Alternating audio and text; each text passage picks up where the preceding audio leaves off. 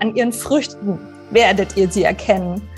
Ihr werdet sie nicht an den Worten erkennen, sondern an den Früchten. Und ich möchte keine Worte mehr hören, ich möchte Taten sehen. Mit Herz und Haltung. Dein Akademie-Podcast.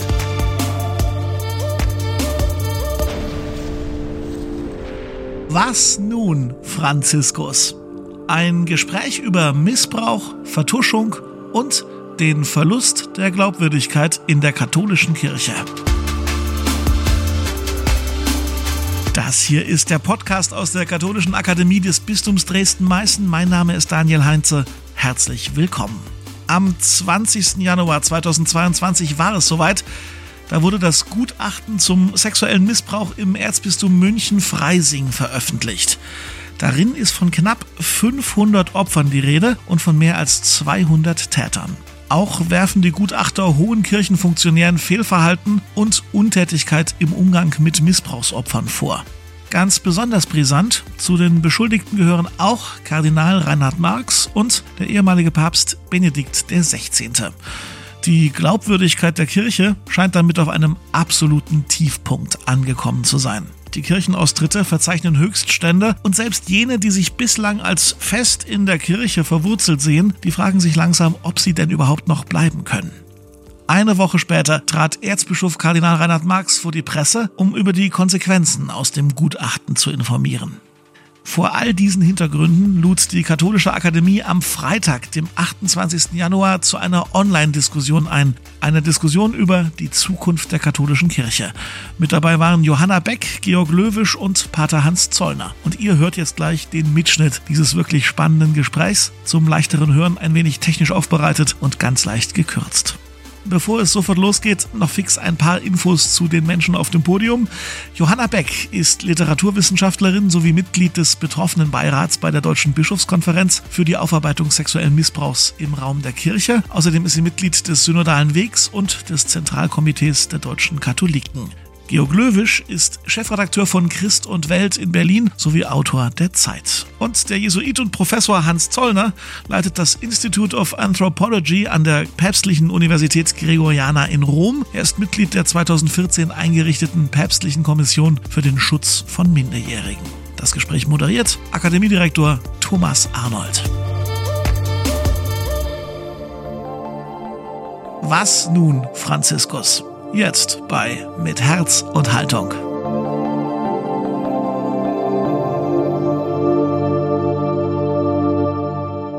Wir werden zwei Teile haben. Drei kurze Impulse zur aktuellen Lage von den drei Referentinnen und Referenten und anschließend eine lebendige Diskussion. Deswegen begrüße ich Sie, liebe Frau Johanna Beck, zuerst und übergebe Ihnen herzlich gern das Wort.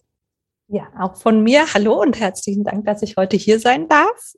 Ich würde ganz kurz abreißen, wie die letzten Tage auf, auf mich gewirkt haben und wie die Übergabe des Gutachtens in München auf mich gewirkt hat. Ähm, also ich zitiere da gerne den Anwalt Wassel, es ist und bleibt eine Bilanz des Schreckens. Also hier tun sich wieder solche fürchterlichen Abgründe in der katholischen Kirche auf.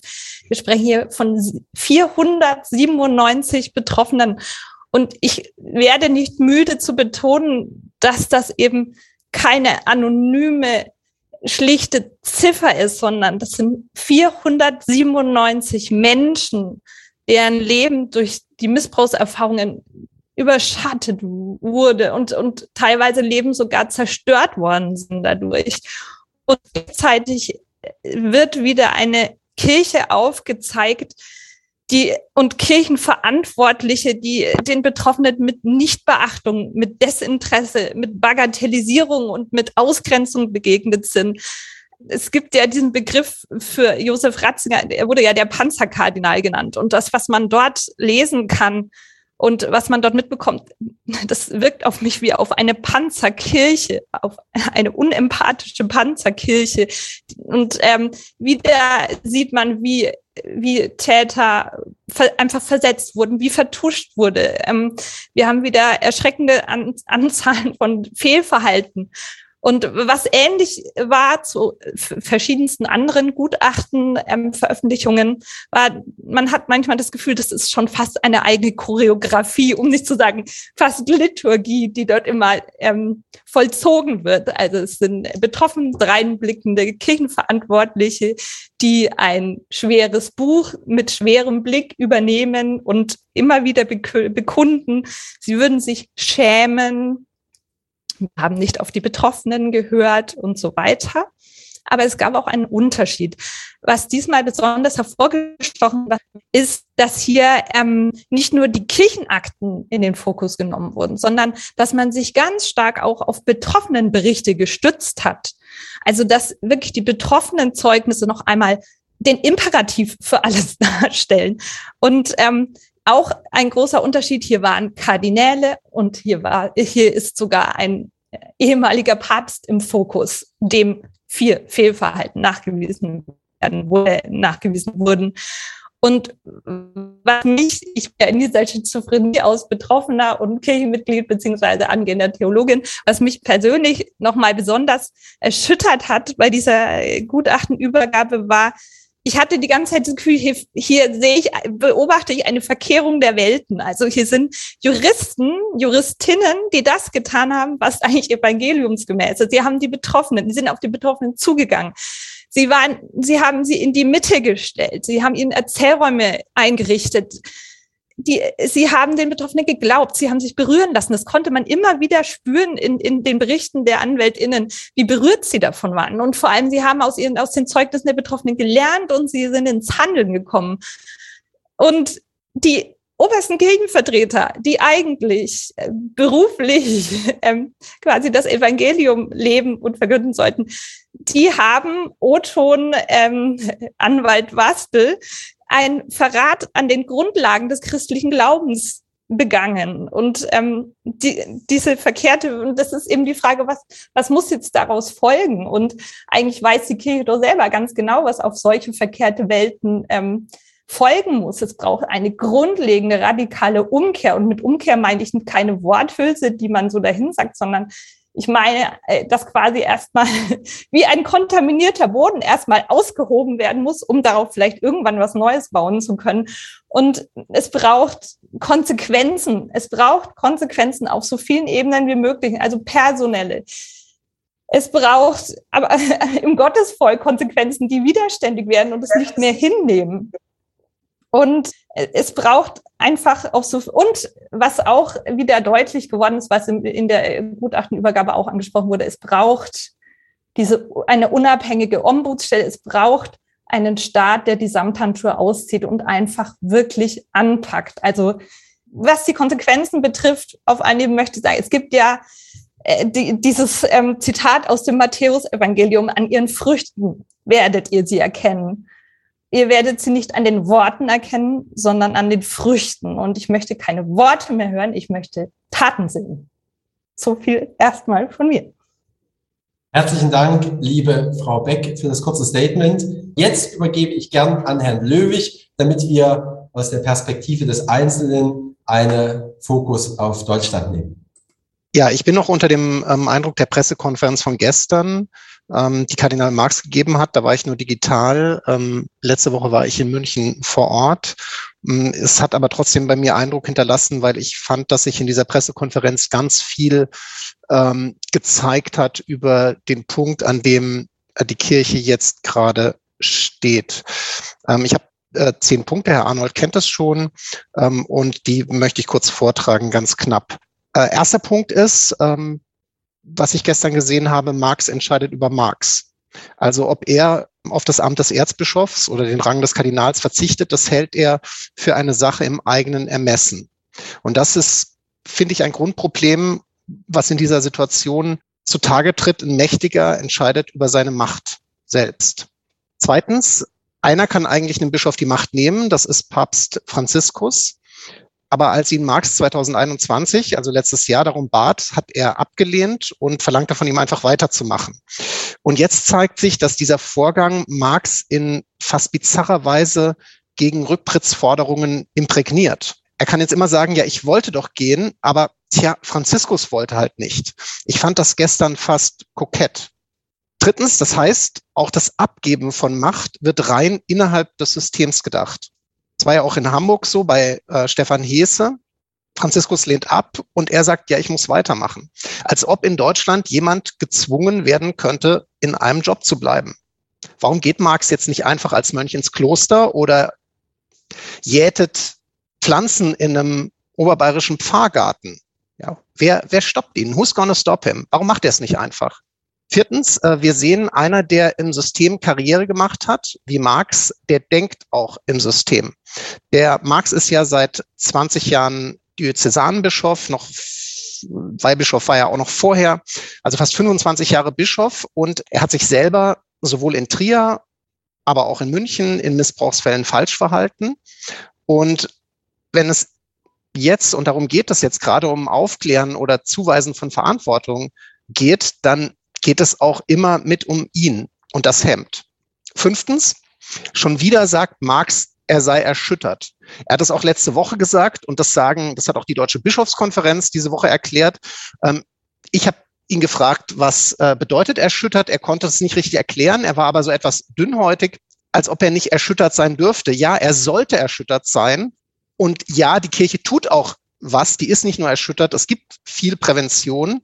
Aber diese jahrelange Wiederholung des Erschüttertseins auch in dieser selben Wortwahl, also wortmächtige und wortgeschulte Priester äußern sich im Prinzip wie Erschütterungsautomaten, wie Demutsgiganten. Und das klingt irgendwie hohl, wenn halt jemand nicht das andere tut, nämlich Macht abgibt. Ich fand sechstens, Marx wirkte am Anfang äh, der Pressekonferenz ganz seltsam erschöpft. Also es ist nicht so, dass er an seinem Bischofsstuhl klebt, sondern ich hatte fast den Eindruck, er schläft da drin ein. Ich finde es gut, dass er das Missbrauchsgutachten überhaupt anfertigen ließ. Es gibt viele Bistümer, die haben noch nicht mal damit angefangen. Aber jetzt ist das Gutachten raus und ich frage mich, was kann er jetzt überhaupt noch ähm, bewirken? Hat er noch Kraft? Punkt sieben.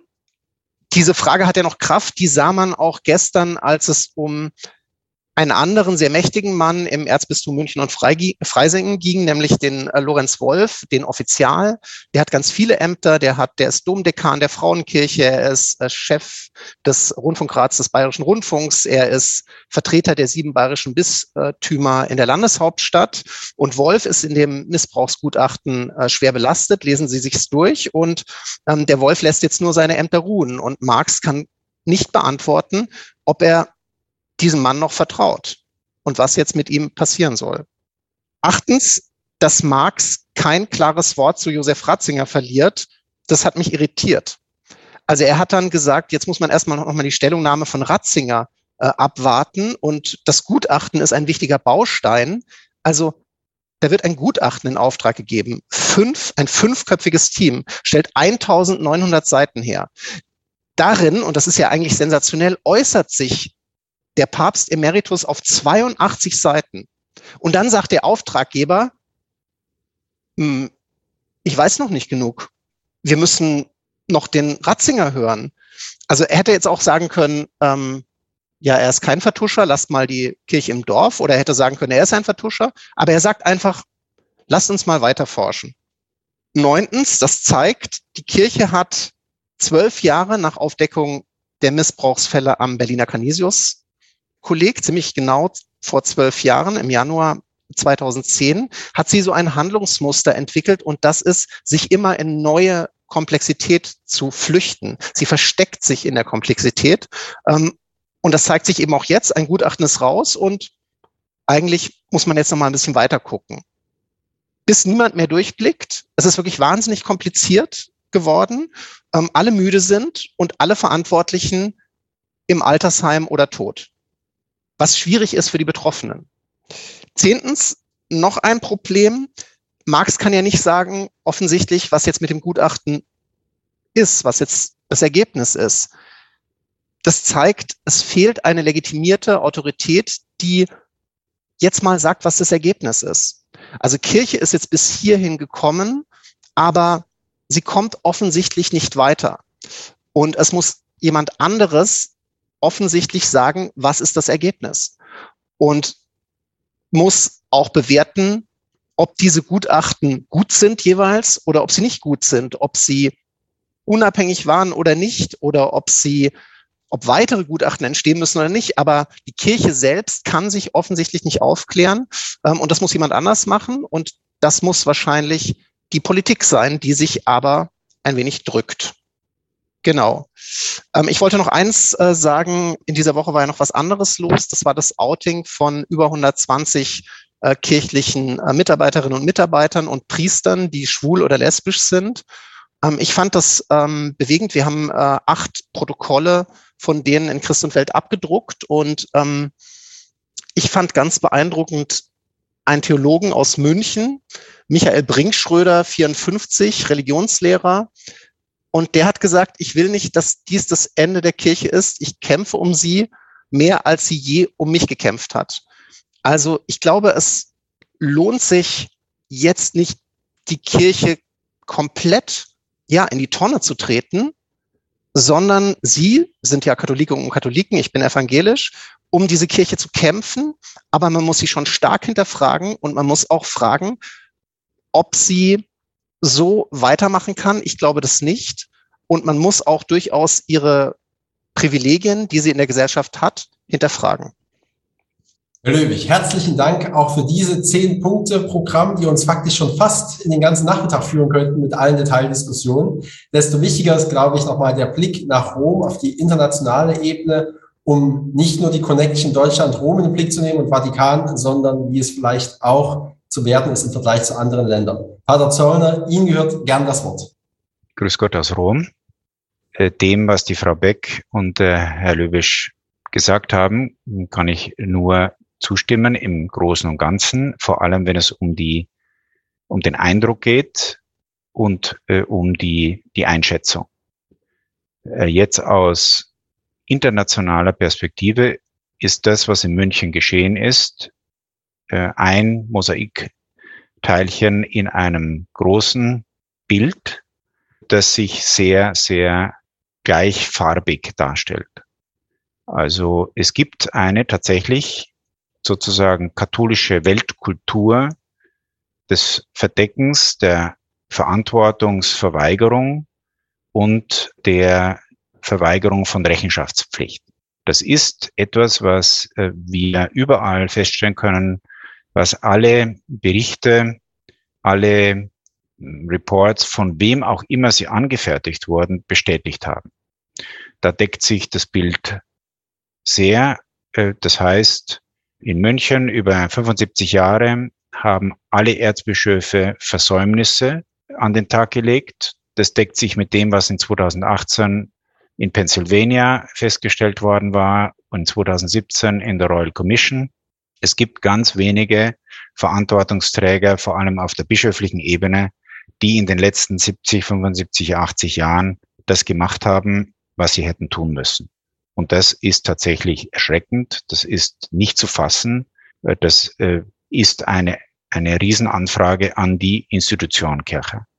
Die Auseinandersetzung mit diesem Thema hat mich in 2010, heute, äh, vor zwölf Jahren, schon im Mark erschüttert, als ich in, ähm, in der Ukraine war für Vorträge und die Nachrichten las, die da als erste kamen über das Canisius-Kolleg, Pater Mertes äh, und Pater Dartmann, die die Pressekonferenz einberufen hatten.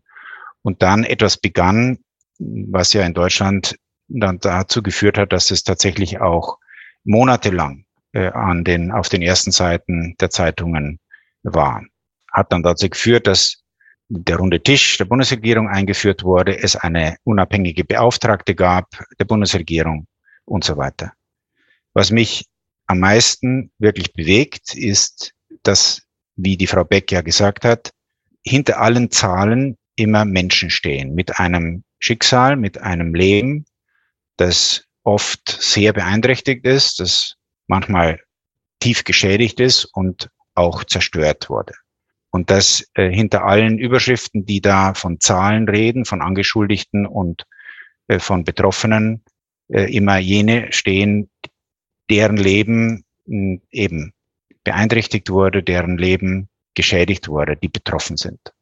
Das Zweite, was mich auch von Anfang an äh, mit begleitet hat, war das Chaos innerhalb der Bischofskonferenz in der unmittelbaren Reaktion, die Unfähigkeit, das Erleben in Worte zu fassen und vor allem auch das Zögern in dem Zugehen darauf, wie man in die Vergangenheit gehen kann, was man tun kann, um die Fälle aufzuklären, soweit es möglich ist, äh, und vor allem äh, den betroffene Personen mit einzubeziehen auf allen Ebenen, nicht nur zuzuhören, sondern ihnen auch einen Raum zu geben, die Möglichkeit zu geben, sich so zu äußern, sich so auszudrücken, wie sie das wollen.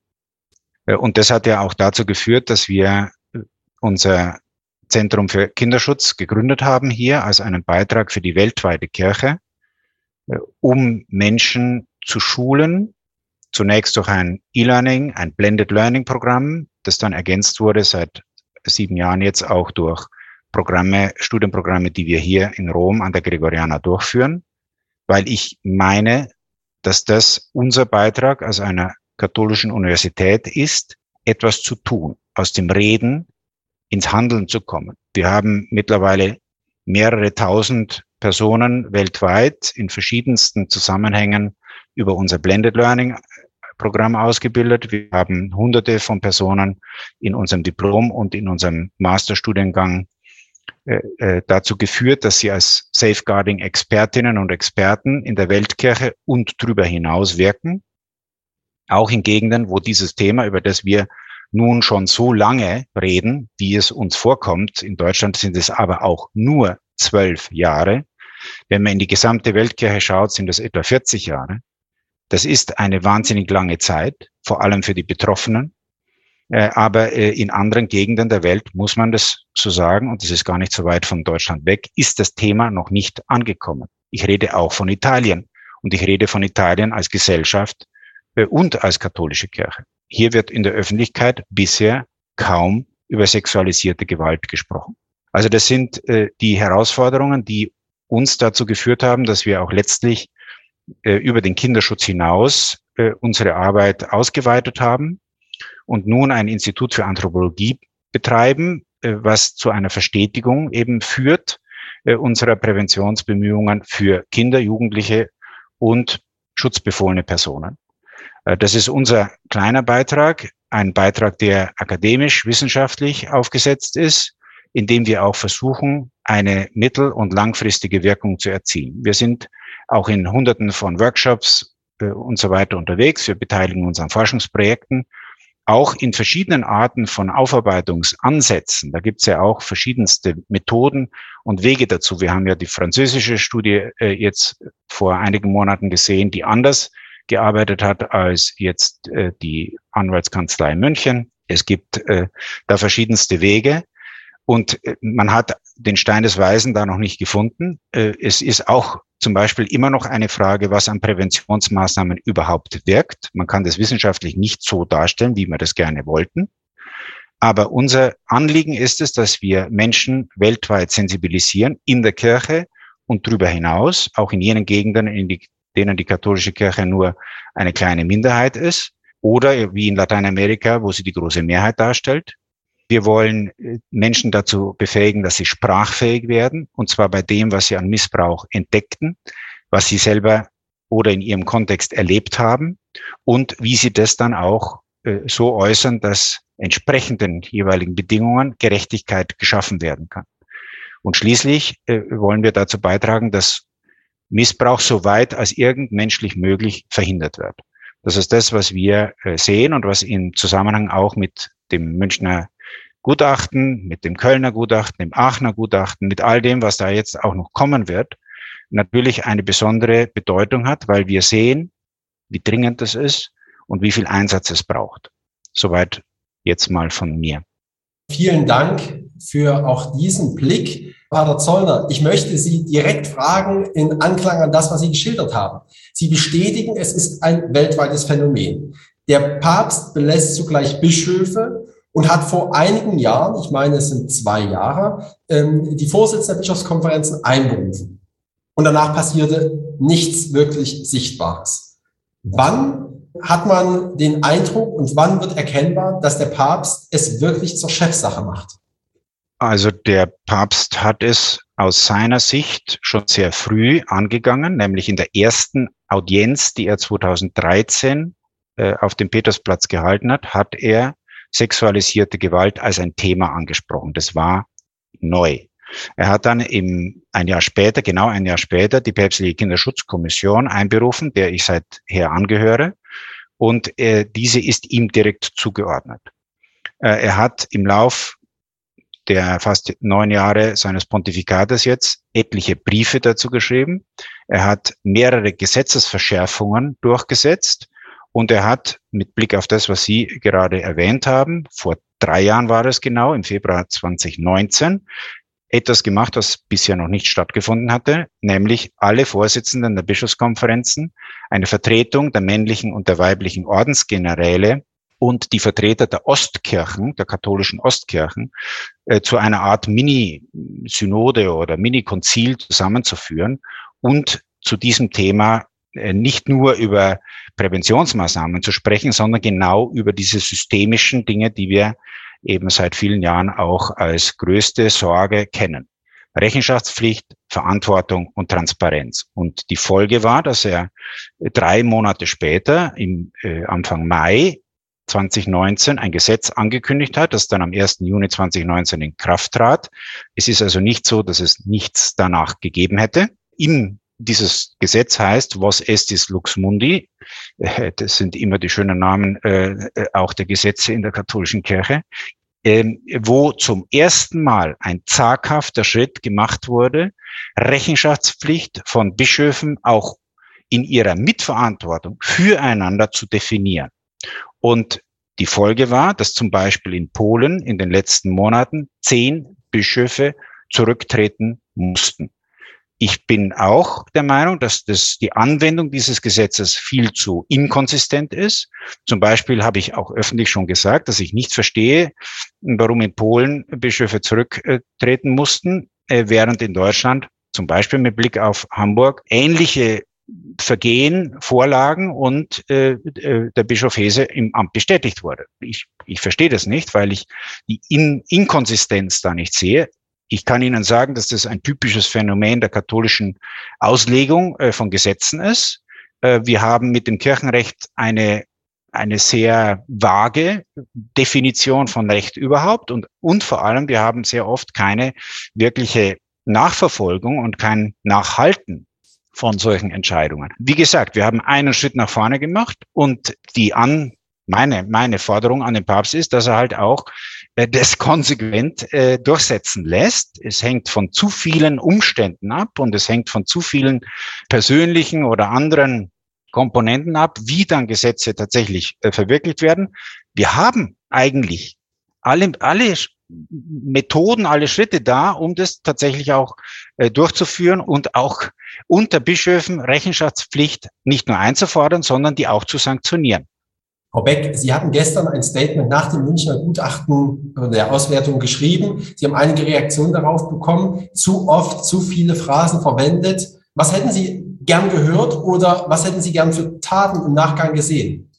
Ja, da kommen wir aber auch direkt gleich wieder zum Papst, ich auch noch was zu sagen wollte. Also allen voran hätte ich es einfach unfassbar wichtig gefunden, wenn Papst Franziskus damals schon den, das Rücktrittsgesuch von Kardinal Marx angenommen hätte. Was mich wirklich an Papst Franziskus verzweifeln lässt, ist diese Selbstwidersprüchlichkeit ähm, im Kontext der Missbrauchsproblematik. Also natürlich gibt es auf der einen Seite, wo es ist Lux Mundi und, und äh, wichtige Schritte in die richtige Richtung. Aber dann muss man doch konsequent sein und dann muss man doch einen Bischof oder einen Kardinal, der sagt, ich habe hier Fehlverhalten gegangen, ich habe oder ich habe ethisch, moralisch gegenüber Betroffenen nicht gut gehandelt, dann muss man den doch zurücktreten lassen, weil das wäre so ein wichtiges Signal und so ein wichtiges Zeichen gerade für Betroffene gewesen, dass man das durchkreuzt. Das kann ich ehrlich gesagt immer noch nicht ganz fassen. Und der Papst, der aktuelle Papst ist mir diesbezüglich wirklich ein völliges Rätsel. Und eine Komponente, die bei dem Ganzen ja noch hineinspielt, die ja eigentlich mitursächlich für diese ganze Missbrauchsproblematik ist, ist dieser Gehorsam, das Gehorsamsprinzip, das da wieder greift. Der Papst muss in Gehorsam, äh, der Bischof, der Kardinal muss in Gehorsam diese, dieses Rücktrittsgesuchs, äh, die, die Ablehnung annehmen unter Berufung auf seinen Gehorsam. Überall immer wieder dieses Gehorsamsprinzip, das teilweise vielleicht auch vorgeschoben wird, aber das ja wirklich eng mit der Problem, mit der Missbrauchsproblematik verknüpft ist. Was ich mir auch gewünscht hätte, was ich mir an sich wünschen würde, ist einfach authentische Empathie und ein authentisches, echtes, echtes erschüttert sein. Nicht nur sagen, ich bin erschüttert, sondern so auftreten, dass ihnen das glaubt. Und was ich auch sehr problematisch finde, dass Marx ja seinen jetzt wieder nicht Rücktritt ein bisschen auf die synodale Ebene gehoben hat. Er hat ja gesagt, ich klebe nicht an meinem Stuhl, aber ich äh, bespreche mit anderen quasi synodal, ob ich ein Hindernis sein könnte. Also jeder Bischof, jeder Kanal könnte, kann jederzeit nach Basta-Manier wirklich Schritte umsetzen und, und ankündigen und anordnen. Warum dann nicht da? Warum versteckt man sich jetzt hinter, ja, ich schaue jetzt mal, was die anderen sagen? Wenn ich von meinem Gewissen her das nicht mehr verantworten kann, in, auf diesem Stuhl zu sitzen, dann gehe ich einfach. Also das, ja, das, ich, ich würde mir einfach glaubwürdige, zeichenhafte Handlungen wünschen. Und keinen Papst, der das zunichte macht. Und wie gesagt, was ich vorhin schon angesprochen habe, ähm, ich glaube einfach, dass immer deutlicher wird, dass die Kirche, die einfach viel zu lange immer nur den Eigenschutz vorne angestellt hat, dass die diesen Wandel zu, nein, wir stellen unseren eigenen Institutionsschutz jetzt zurück und wenden diese Perspektive. Ich glaube nicht, dass sie das in so kurzer Zeit hinbekommen. Und ich glaube einfach, dass sie die eigene Aufarbeitung nicht schaffen können. Und, und was ich mir eben jetzt in diesem ganzen Kontext auch deutlich gewünscht hätte oder immer noch wünsche, ist, dass die Politik eben jetzt einfach deutliche Schritte von sich aus angeht und eben die Kirche auch entsprechend in die Pflicht nimmt. Also das hätte ich mir jenseits des Kirchenbinnenraumes jetzt gewünscht und das wünsche ich mir auch weiterhin. Also im Sinne von einer Aufarbeitungskommission oder ähnliches. Marx entscheidet über Marx, vielleicht ein bisschen mehr synodal. Am Ende bleibt er im Gehorsam, vielleicht doch dem Papst gegenüber im Amt. Herr Löwig soll äh, Marx einfach ins Kloster gehen, sich zurückziehen, sagen so, Ende Gelände, ich widerspreche jetzt? Ja, das Problem ist nämlich, dass dadurch, dass er mit wahnsinnigem Aplomb seine Rücktrittsbitte, seinen Rücktrittswunsch erklärt hat und Franziskus dem dann nicht entsprochen hat, hat er ja noch mehr Glaubwürdigkeit verplempert. Weil zu 50 Prozent mutmaßt man so, naja, vielleicht wollte er es gar nicht, vielleicht war es ja ein abgekartetes Spiel.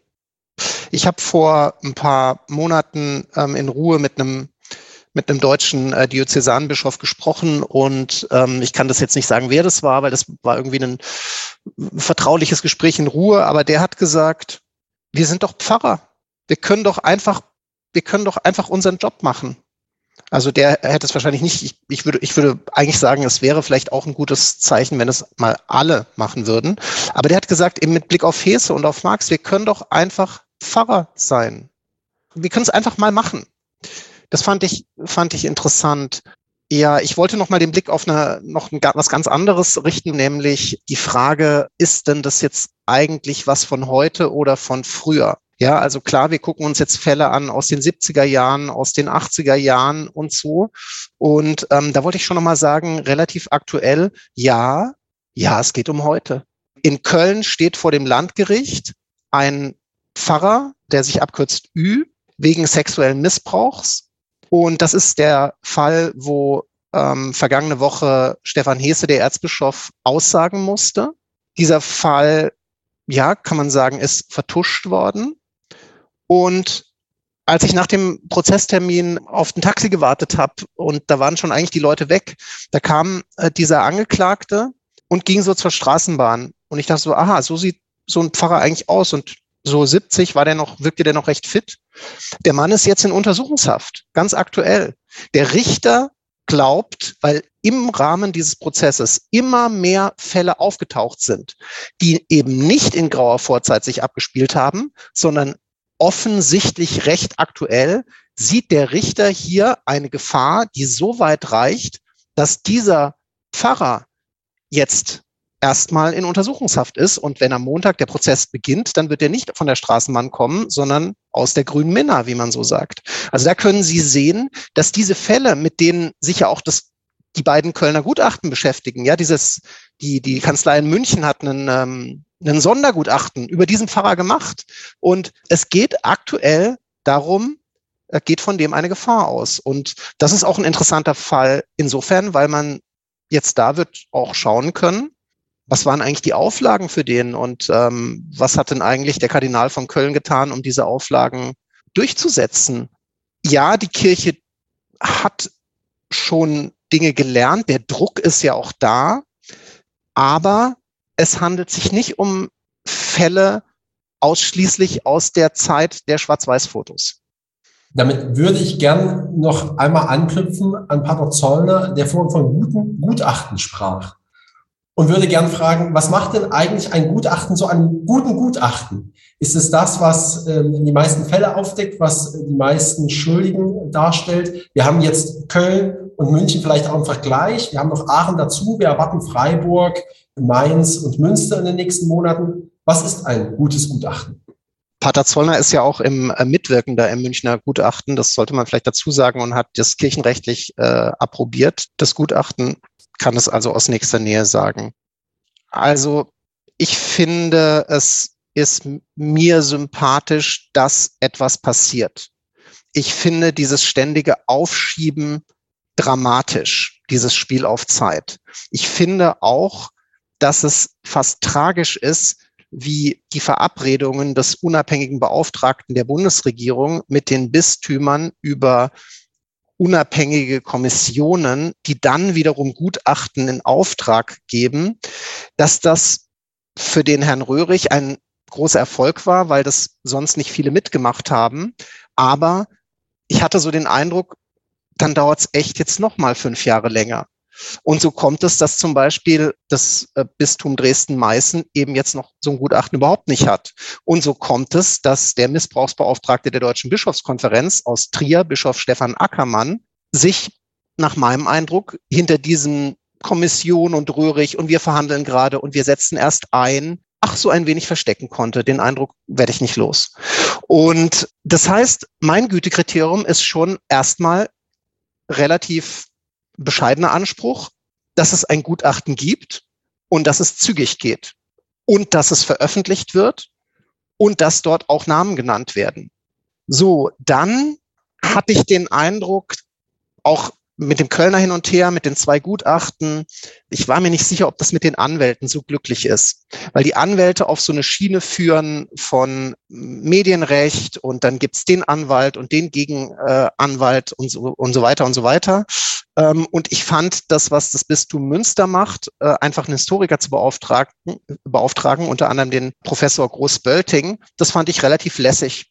Ja, weil die sich nicht in diese äußerungsrechtlichen Kriege verstrickt haben. Aber ich muss jetzt sagen, ich habe jetzt das Münchner Gutachten angeschaut und ich finde das schon, also es ist auch besser als das Kölner WSW-Gutachten. Sie haben einfach gelernt, sie sind wahnsinnig gründlich, sie haben viel mehr Gespräche geführt, sie sind auch transparent und mh, mm, sie gehen halt dorthin, wo es weh tut und Klar, es ist nicht so quantitativ wie das Gerke-Gutachten, aber ja, man, man bekommt ein Bild. Man bekommt ein Bild und es ist auch, es stärkt die Glaubwürdigkeit. Also das ist auch ein Gütekriterium, dass tatsächlich die Leute, die den Vorhaltungen gemacht werden, dass die zu Wort kommen deswegen ist es ja auch also interessanter, fast interessanter als das, was über Franziskus im Gutachten von den Gutachter drin steht, äh, nicht Franziskus, das, was über Benedikt im Gutachten drin steht, ist gar nicht so interessant, das, was über Benedikt in seiner Stellungnahme drin steht. Das ist der Wahnsinn, ja. Also das ist so klein, klein und das ist so äh, nur zugeben was wirklich nachgewiesen werden kann, das Verstecken auch hinter dem Zeitgeistargument, ja, der Papst und Kardinal, dem, der immer gegen den Zeitgeist äh, vorgehen wollte, der versteckt sich jetzt hinterm Zeitgeist und sagt, in den ähm, 70er Jahren, da war der Zeitgeist ja noch ein völlig anderer. Ja, im Gutachten kann man dann wieder nachlesen, der Zeitgeist war so, dass äh, der eine, der eine Täter, nicht der Peter H., sondern der ähm, heißt ähm, Franz Josef B., äh, dass der dreimal verurteilt worden ist und zweimal in der Amtszeit vom vom Ratzinger und sie haben ihn trotzdem weitermachen lassen und er ist im Schuldienst gewesen und der Staat hat ihn aus dem Schuldienst gefeuert und die Kirche hat ihn weitermachen äh, lassen. Also das ist so das mit dem Zeitgeist. Ich, ja, jetzt verliere ich mich wieder im Gutachten. Ich, ich empfehle Ihnen wirklich, das äh, zu lesen oder teilweise zu lesen. Ich habe es auch noch natürlich nicht ganz gelesen. Ähm, aber ja, Genauigkeit, Transparenz sind so Kriterien, dass Zeitzeugen auch gehört werden, dass so wie in München jetzt fast eine Ermittlung stattfindet. Das ist natürlich schon gut. Aber nochmal ganz bescheiden, Hauptsache es gibt eins, dann kommen die Dinge in Bewegung und Hauptsache es dauert nicht so lange, bis alle tot sind. Pater Zollner, können Sie was dazulegen aus Ihrer Sicht? Ich möchte äh, zudem nur Folgendes hinzufügen. Äh, nachdem der Herr Löwisch ja sagt, Hauptsache es gibt ein Gutachten. Ja, das ist das Wichtigste für das Gutachten. Das Wichtigste aus dem Gutachten ist, was daraus folgt. Und deshalb bin ich dafür, dass man das ernst nimmt, was der Kardinal gestern gesagt hat, dass in einem Jahr gemessen werden soll, spätestens, wie er formulierte, was denn da jetzt tatsächlich auch gemacht worden ist. Ich möchte zwei unpopuläre Bemerkungen machen. Der Verweis auf die Justiz und die Staatsanwaltschaften wird nicht zu vielen Ergebnissen führen. Es ist wahr, dass es Missbrauch auch heute gibt. Und es wäre eine große Versuchung zu sagen, wir können auch mit Präventionsmaßnahmen Missbrauch ein für alle Mal verhindern. Das wird nie gehen. Wir werden das nie ganz ausrotten können. Nicht in der Kirche und nicht in anderen Teilen der Gesellschaft. Das gehört seit Beginn der Menschheit dazu. Sexualisierte Gewalt gibt es immer und überall. Was wir tun können, ist, äh, so weit als möglich einzudämmen. Und dazu braucht man Aufklärung und Aufarbeitung. Also die, die, die Frage, die die Justiz angeht und die Strafverfolgungsbehörden, die werden in den allermeisten Fällen, von denen wir jetzt reden, die in den 50er, 60er, 70er, 80er Jahren stattgefunden haben, nichts mehr tun können, weil die Verjährungsfrist greift. In Klammer, das Kirchenrecht eröffnet die Möglichkeit, Verjährungsfristen aufzuheben für den kirchlichen Bereich. Und das ist auch geschehen. Die zweite unpopuläre äh, Meinung ist, äh, dass die Politik da eingreifen äh, wird oder soll. Was ich beobachtet habe, dass erstens man das lange warten kann und zweitens, dass nicht absehbar ist, was dann das Ergebnis sein wird. Denn, wie der Herr Löwisch ja ausgeführt hat, was soll denn dann der Fokus sein? Worauf kann eine staatlich organisierte Aufarbeitung oder Aufklärung denn sich fokussieren? Das wird hauptsächlich zunächst mal eine rechtlich rein juristische Blickweise sein. Und das ist meines Erachtens eben nicht ausreichend, wie wir an dem Gutachten jetzt für München sehen, wie richtig dargestellt wurde. Es ging ja hauptsächlich auch, das, das Neue war ja, äh, dass Betroffene so ausführlich zu Wort kamen, dass sie das Angebot hatten, äh, zu reden und das auch angenommen haben. Das war ja auch ein Merkmal eines Teiles des französischen Gutachtens, wo diese, äh, äh, diese Anhörkreise in verschiedenen Teilen Frankreichs angeboten worden waren. Das ist ein Teil der Aufklärung und der Aufarbeitung, die notwendigerweise, wenn es um rein rechtliche Zugangsweisen geht, natürlich hinten runterfallen. Und das ist genau das, was ich auch dem zweiten Kölner Gutachten äh, ja auch äh, wirklich anlasste, dass es um eine rein juristische Vorgehensweise äh, geht. Und ähm, ich meine, dass das, dass das überhaupt nicht äh, dem entspricht, was man erwarten sollte. Ich möchte einen Satz noch sagen. Ich war im September 2020, das habe ich auch schon öfter mal erzählt, in Berlin und habe mit zwei Parlamentariern des Bundestages gesprochen. Im Blick darauf, was es an parlamentarischen Möglichkeiten gäbe, so etwas wie eine Wahrheitskommission oder wie immer man das nennen will, äh, durchzuführen.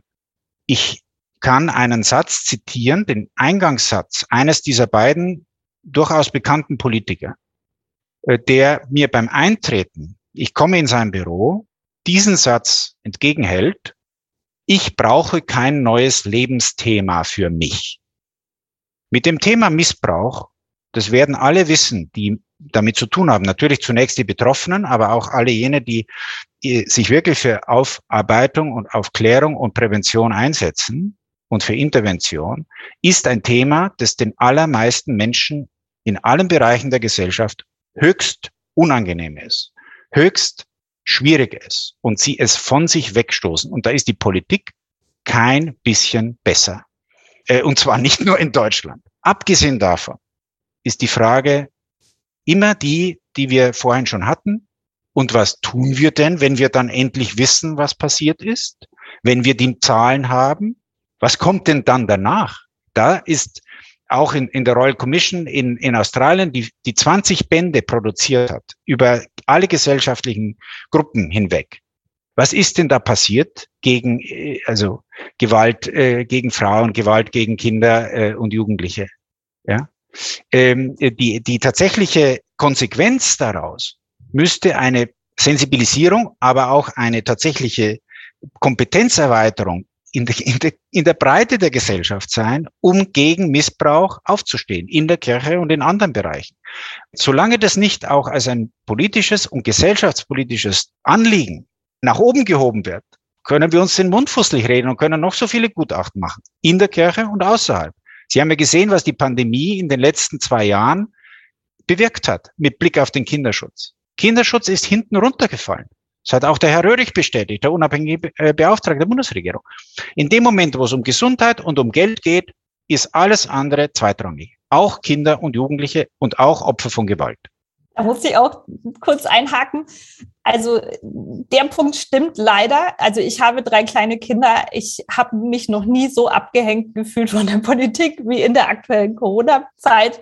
Also da merkt man einfach, Kinder und Kinderschutz spielt in unserer Gesellschaft und in unserer Politik leider eine viel zu geringe Rolle. Ich habe tatsächlich die Hoffnung, dass man vielleicht einfach versuchen könnte, da breitflächiger, breitflächiger dafür zu sensibilisieren und die Politik irgendwie wach zu rütteln, dass sie verstehen, dass Kinderschutz die beste Investition in die Zukunft des Landes ist. Und ähm, wenn sie das nicht tun, dann schädigen sie sich auf Dauer selber und, und ähm, den, ihren Anliegen. Also ich hoffe da sehr, dass da irgendwann mal ein Paradigmenwechsel stattfindet. Ähm, und ich würde noch, aber nach wie vor bin ich trotzdem der Meinung, dass da der Staat viel mehr, viel mehr ähm, die Kirche in den Fokus nehmen sollte. Schon allein, weil es bei diesen ganzen Aufarbeitungssüppchen, die gerade in den Bistümern gekocht werden, auch keine übergeordnete Instanz gibt, die sanktionierend einschreitet, die sagt, ihr seid hinten dran im Plan, macht jetzt mal. Oder die, also da gibt es nichts, das das konzertiert wieder zusammenbündelt. Und, ähm, und noch ein Punkt. Ich bin trotzdem der Meinung, dass die Reform dieser missbrauchsbegünstigenden Strukturen auch eine Form von Prävention ist. Also Prävention ist sehr wichtig und Schutzkonzepte und was weiß ich, aber es braucht eben diesen Systemwandel.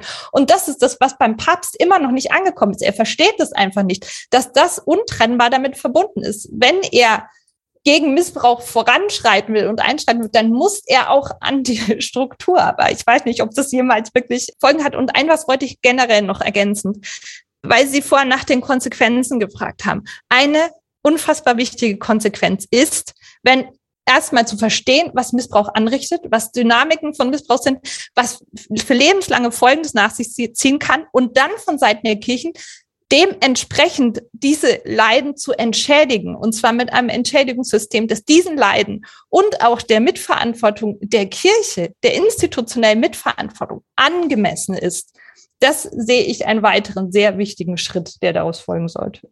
Also äh, der Papst ist sicherlich niemand, der in systemischen Zusammenhängen denkt und in strukturellen.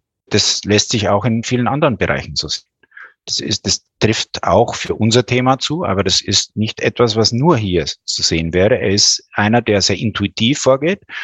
Das bewegt ihn sehr. Er, er hat gestern, wie ich weiß, ein, einen Betroffenen vom Missbrauch bei sich gehabt, zu Hause, und der war stundenlang bei ihm. Also er hört da auch unglaublich geduldig zu. Das habe ich ja schon 2014 auch bei der ersten Begegnung, die in Santa Marta stattfand, selber erleben können. Aber es ist wahr, aus welchem Grund auch immer, er ist ein jemand, der, der nicht auf die strukturelle Ebene baut, weil er was auch immer, weil er in Argentinien in der, in der Diktatur oder was auch immer schlechte Erfahrungen gemacht hat. Also das sind, äh, das sind äh, Dinge, die wirklich anstehen und deshalb müssen wir das nachhalten. Nachhalten ist auch, dass wir uns zusammenbinden und nicht einfach nur was von oben erwarten ich glaube daran nicht mehr. Ich, wir müssen tatsächlich äh, Wege finden, uns gegenseitig auch zu bestärken und, und das dort zu tun und dort einzufordern und dort nervig zu sein, äh, wo wir etwas zu sagen haben und tun können. Das ist ein treffendes Schlussplädoyer. Liebe Frau Beck, lieber Pater Zollner, lieber Herr Löwig, es war mir eine Freude. Ihnen allen ein gutes, erholsames Wochenende und ein bisschen Hoffnung für Kirche und Glaube.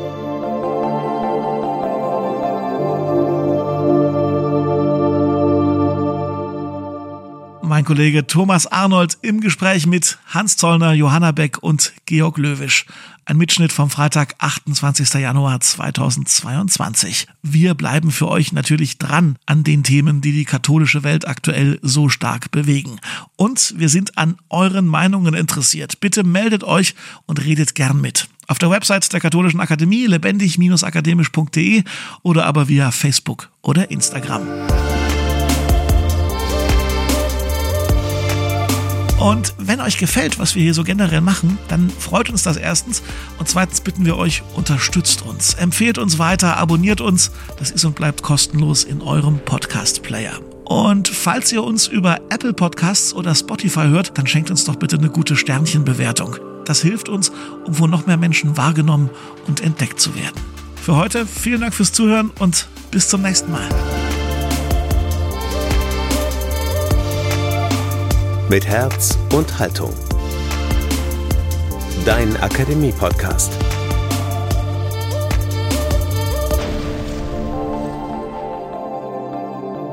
Ein Angebot der Katholischen Akademie im Bistum Dresden-Meißen.